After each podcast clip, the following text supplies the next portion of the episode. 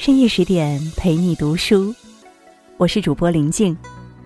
今天呢，我们要跟大家分享的文章《秦淮八艳里最自由的女子》。假如我爱你，和你没关系。作者是满西西。据说女人的心跳比男人要慢一点儿，所以女人要更温柔一点儿。我的心跳是尤其慢的。替我把过脉的大夫曾说，像我这种人，不能轻易动情。倒不是有什么坏处，只是很容易脸红，一眼就会被心上人看穿，怪不好意思的。想来这也不是个正经大夫。专把情情爱爱挂在嘴上。果真，多年后，我就撞上了一个让我脸红的男人。原是预备好了九曲十八弯的爱情剧本，可他一幕都不愿意陪我演。天有天意，人有殊途，于是，我们终究没能在一起。一颗莲子含久了，便不觉得苦涩，甚至能品出甜烧。你问我是谁？我叫卞赛，后来出家，道号玉京，人们也叫我卞玉京。秦淮两岸遍地风流，柳如是比我稍长几年，董小宛叫我一声姐姐。我们同属秦淮八艳，无论才华美貌。比较起来，我都算是平庸的那个。幸好我生就一个慢脾气，不温不火，从没有争奇斗艳的心思。带着小妹卞敏，在这寻花问柳的境地，倒也能安然处之，不受煎熬。按说，我这样的人最适合的就是当一个小家碧玉，被父母养在一方小院，琴棋书画，少吃多睡。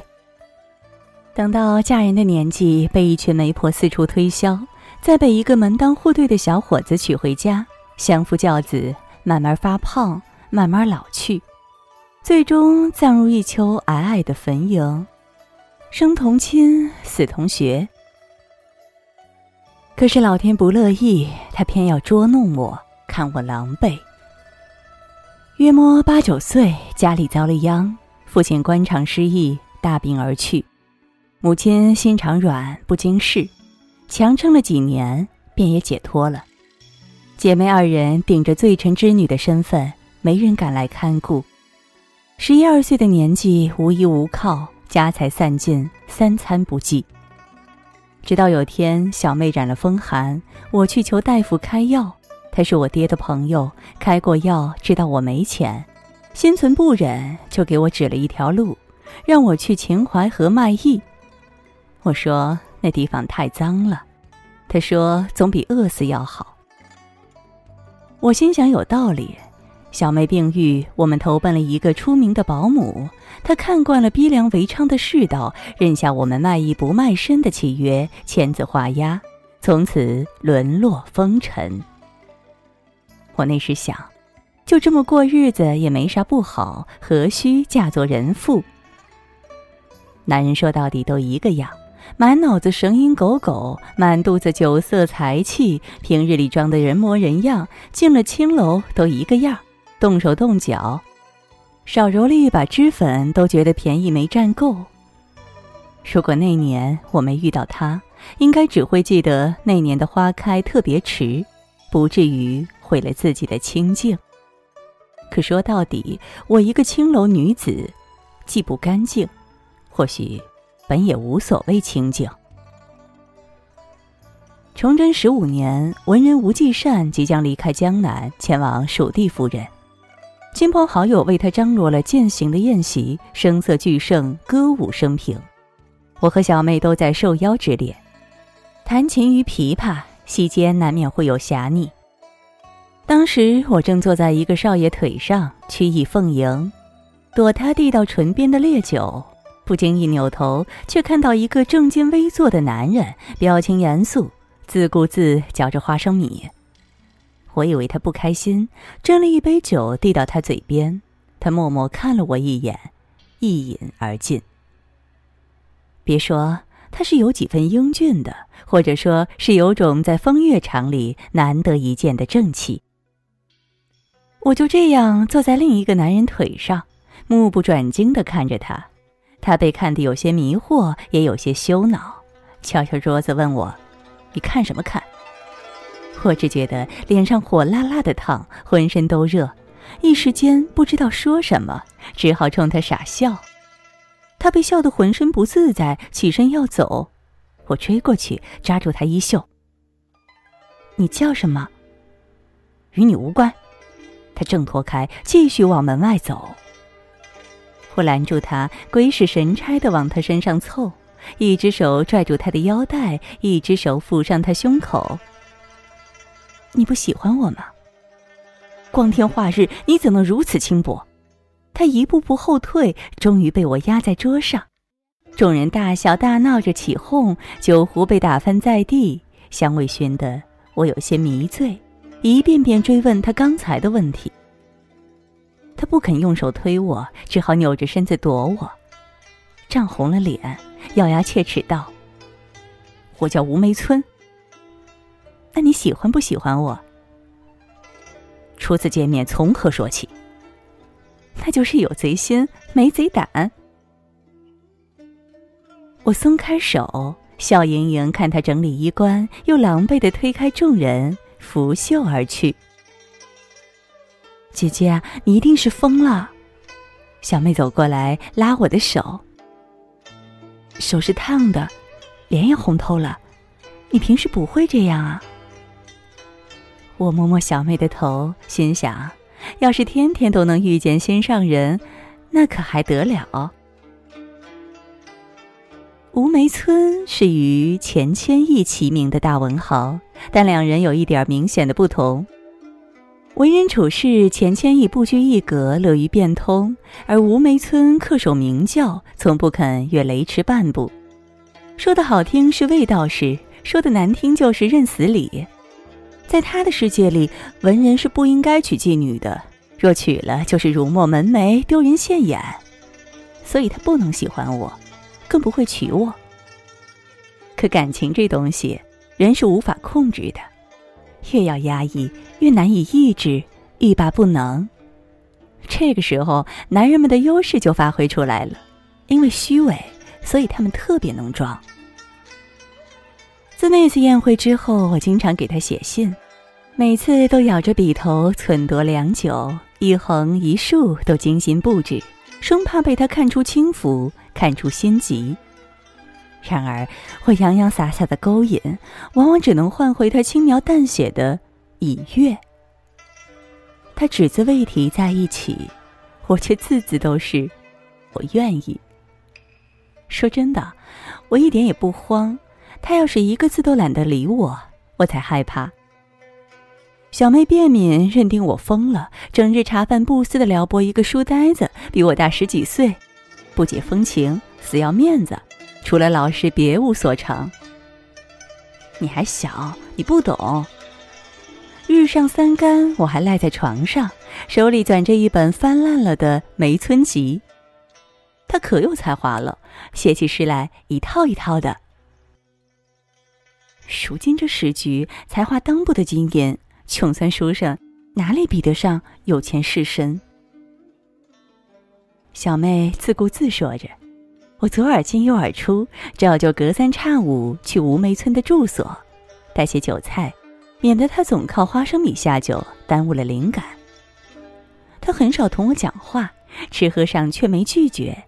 几个月下来，显眼的圆起来，肚子有了些肉，我上手去摸，他躲不过，只好任我揉捏。人总会心软。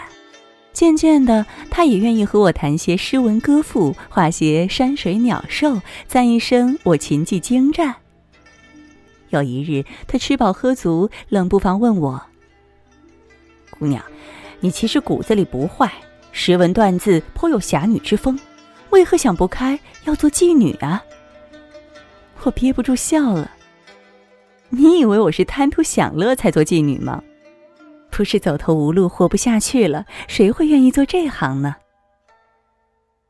吴梅村呆住了，尴尬的想溜，被我一把拉回来。他只看到我们姐妹的光鲜亮丽，断然没想到这一层，结结巴巴解释道：“是吴某唐突了，一时嘴快。”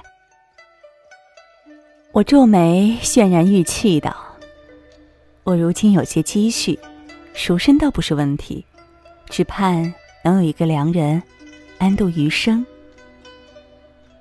胡梅村不上当，后退三步。我自幼读圣贤书，成年后也从不敢违背圣贤之道。他以手扶额，不停的摆手，爱莫能助，爱莫能助。山不过来，我就过去。我靠过去，对他耳朵吹气，不着急，慢慢来。吴梅村打了个冷战，目送我袅袅挪挪出了门。我一个人晃悠悠到了秦淮河边，大哭一场。第二天如常去见他，却发现他连夜搬了家，不知所踪。打听了几天，才知道他上京去了，有人要他做官，他就去了。一声不响，也不和我说一声，一丝风声也不透露。只怕是早就烦透了我，巴不得早早摆脱我这麻烦女人。秦淮河又脏又烂，花团锦簇。又脏又烂的是男人，花团锦簇的是女人。最脏最烂的是一个叫田红玉的佞臣，这个人囚禁过陈圆圆，逼李香君撞柱，也曾打过我的主意。那是个中秋节，田红玉想听我弹琴，顺便纳我为妾。我回答的很干脆：“要我可以，请您今夜来我房里收尸。”田红玉呛了一口茶，拍案而起：“当真以为我不敢杀你吗？区区一个妓女！”当时响起了一个声音，是我小妹。我愿替姐姐服侍您，只求您饶过她不敬之罪。我诧异的望去，却看到小妹一脸的从容，没有丝毫恐惧和不甘。是了，她本就做着一个嫁入豪门的梦，有这样的机会，求之不得。这对她而言，又何尝不是一个好归宿？田红玉闻言，上前仔细端详了小妹的姿色。你会弹什么乐器？小妹巧笑嫣然。小女子弹琵琶，也是秦淮河一绝。田红玉大喜，当晚就匆匆办了婚礼。天上月圆，地上圆房，我既无力阻止，也无法去劝。毕竟我爱的那个人，现在还不知道下落何方。顺治元年，北京城破；顺治二年，南京城破。兵荒马乱之年，我再次无家可归，无处容身，在秦淮河久久等不到吴梅村的消息，我只能乔装成女道士，躲入深山的庙宇，以求暂时的安宁。一下就五六年，时间飞也似的过，林子里的草木遵循物候，再也没给我逮到迟开的梅花儿。正月撒盐过年，二月烹血煮茶，三月拾花酿春，剩下的九个月闲来无事，专门想他，年年如是。想他什么，也没什么。他和我说的话不多，只有一起描丹青的时候才会露出几分笑意。当时喜欢他什么呢？我现在也不知道了。可想他想的多了。也割舍不下了。热情褪去，剩下的应当就是真爱了吧？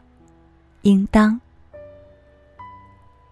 兵在剑指，旱在又起。柳如是寻我寻到庙里，带我出山。他说：“我找了很久的人回来了。”吴梅村，在国破家亡的时候，选择了弃官隐居。他无力阻止大厦将倾，朝代更迭，唯有不闻不问，躲在田舍间，专心做他的学问。奈何清朝出力，需要他这样的文豪出门面，招来人才。他他被人从家里抓出来，套上官服，推进朝廷，衣冠俨然，开始了言不由衷的仕途。钱谦益听说此事，告诉柳如是，柳如是骂了他一句窝囊废，旋即赶来叫我。我站在阁楼上看他，他老了许多，神色不再凌厉严肃，温顺许多。但他一开口，我便知道，他相貌变了，人却没变。多年前凄惶之时，承蒙你照顾陪伴，不甚感激。姑娘修道入观，我已有家室妻女，倒也是两相安好。依然是冰冷的拒绝，只是成熟了人情，带着礼貌的温度。我不作声，抚动琴弦，平生万种情思，细堆眼角。上天很有意思，猫喜欢吃鱼，却不能下水；鱼喜欢吃蚯蚓，却不能上岸。如果我不是抚琴的妓女，我不会遇到你；如果你不是执拗的书生，我不会爱上你。这半生疾风骤雨，我从不慌张；只有遇到你，我方寸大乱。你以为爱情是可有可无的东西，却不知有些人是拿爱情来救命的。一曲弹尽，我走下阁楼，从他面前路过，一言不发，径直登上马车。他很想说些什么，终究是欲言又止，目送我远去。屋子里，柳如是铺开吴梅村的文稿，一目十行，叹息道：“你说你不爱他，可你为他写了一辈子的诗。”一首也不给旁人看，一句也不念给他听，我竟不知道该骂你心狠乖僻，还是可怜你孤独终老。我既不能做他的归宿，又何必给他希望？吴梅村故作淡然的起笔，写下一首新诗。听女道士卞玉经，弹情歌。相遇则唯看杨柳，我亦何堪？未别屡见樱桃，君还未嫁。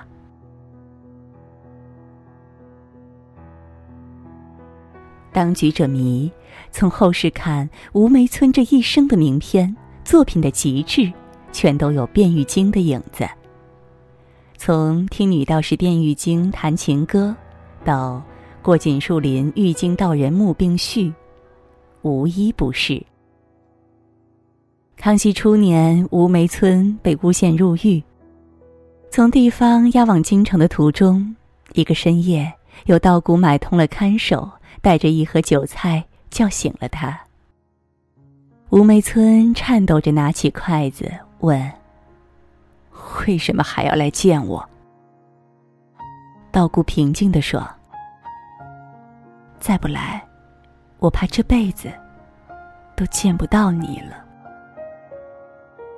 只见那道姑斟满一杯酒，递给吴梅村，说：“我只问你一句，如果我不曾当过妓女，你娶不娶我？”吴梅村的眼睛熄灭了一瞬，几滴泪珠从眼角滚落，他像是顿悟了什么。打翻了酒菜，在老车里发起疯来，磕得头破血流。看守将他制住，按在地上。他别过脸来，哑着嗓子嘶吼：“我是这世上最可笑的人，卞赛，你何苦寄情于我？”道姑笑了，也带着眼泪，因为他听懂了话里的意思。你是说，如果我不是妓女？你一定娶我，是吗？是又如何？不是又如何？吴梅村窝在角落，神色颓然。事到如今呢，道姑也喃喃道：“事到如今，我们都回不去了。”小妹病死后，我在这世上。再也没有亲人。旧相识散落在天涯，生老病死离别苦，总归成了寻常。我生了几场大病，幸亏遇到当年那位大夫，念在旧情盖了道观，收留我修行。说来有趣，是他说我不可轻易动情，是他让我卖身活命，到最后也是他给我栖居之所。聚散总没道理，人生别来无恙。我在道观里又住了许多年。每年都觉得自己要死了，然而每年都安然而过。康熙四年冬，我听北来的风声，愈加呼啸。长夜漆黑的影子压在我身上，厚重的喘不过气。凡人说大限将至，应该就是如此。我抄了多年的经书，岁月坦荡，因缘际会。前所未有的清晰。然而，那让我心悸的人，再也没有出现过。其实当年第一次见你，心跳得太快，喘不过气，我下意识的只想逃跑，但是又忍不住去靠近你，拥抱你。我照做了，结果这一生我都在山下抚冷琴，你在山顶以寒笛相和。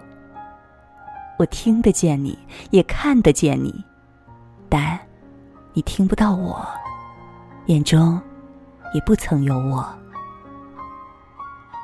康熙七年，在京城坐了七年牢的吴梅村，终于获释。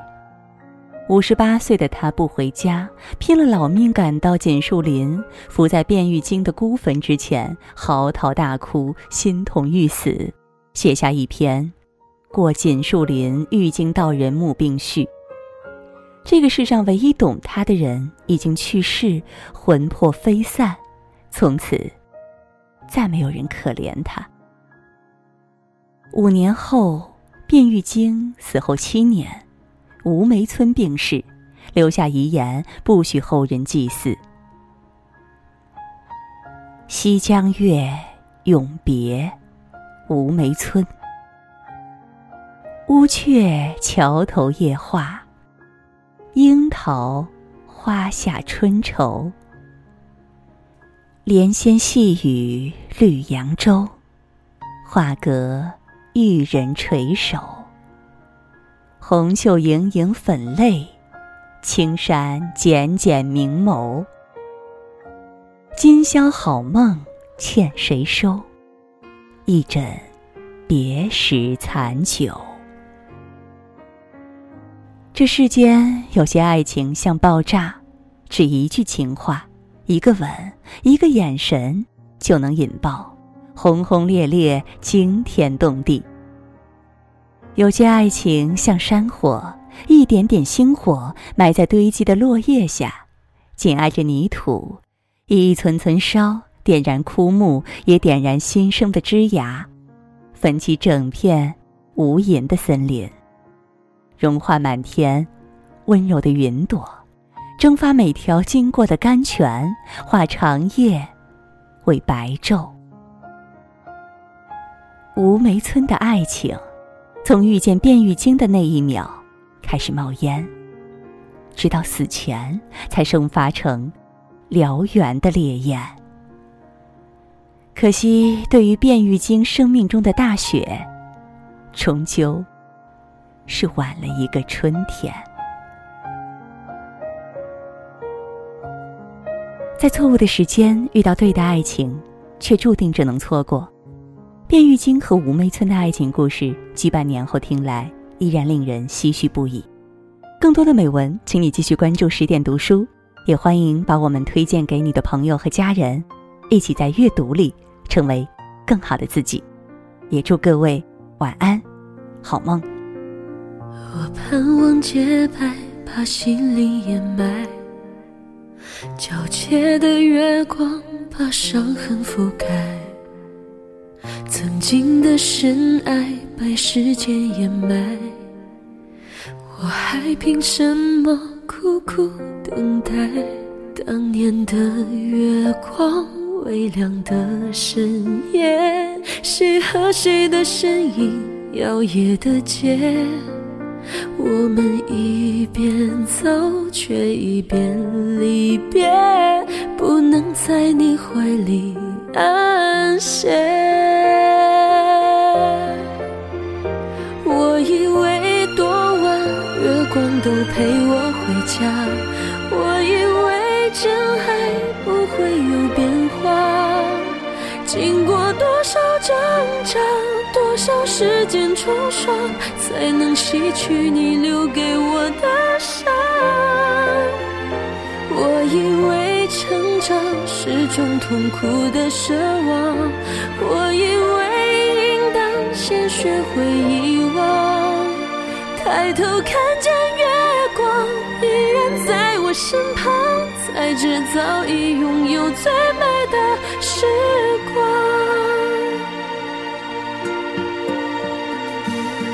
月光被风剪碎，漫天落泪，这悲伤又有谁能够体会？是谁无辜无意伤害了谁？谁爱上了谁，又离开了谁？当年的月光，微亮的深夜，谁和谁的身影，摇曳的街。我们一边走，却一边离别，不能在你怀里安歇。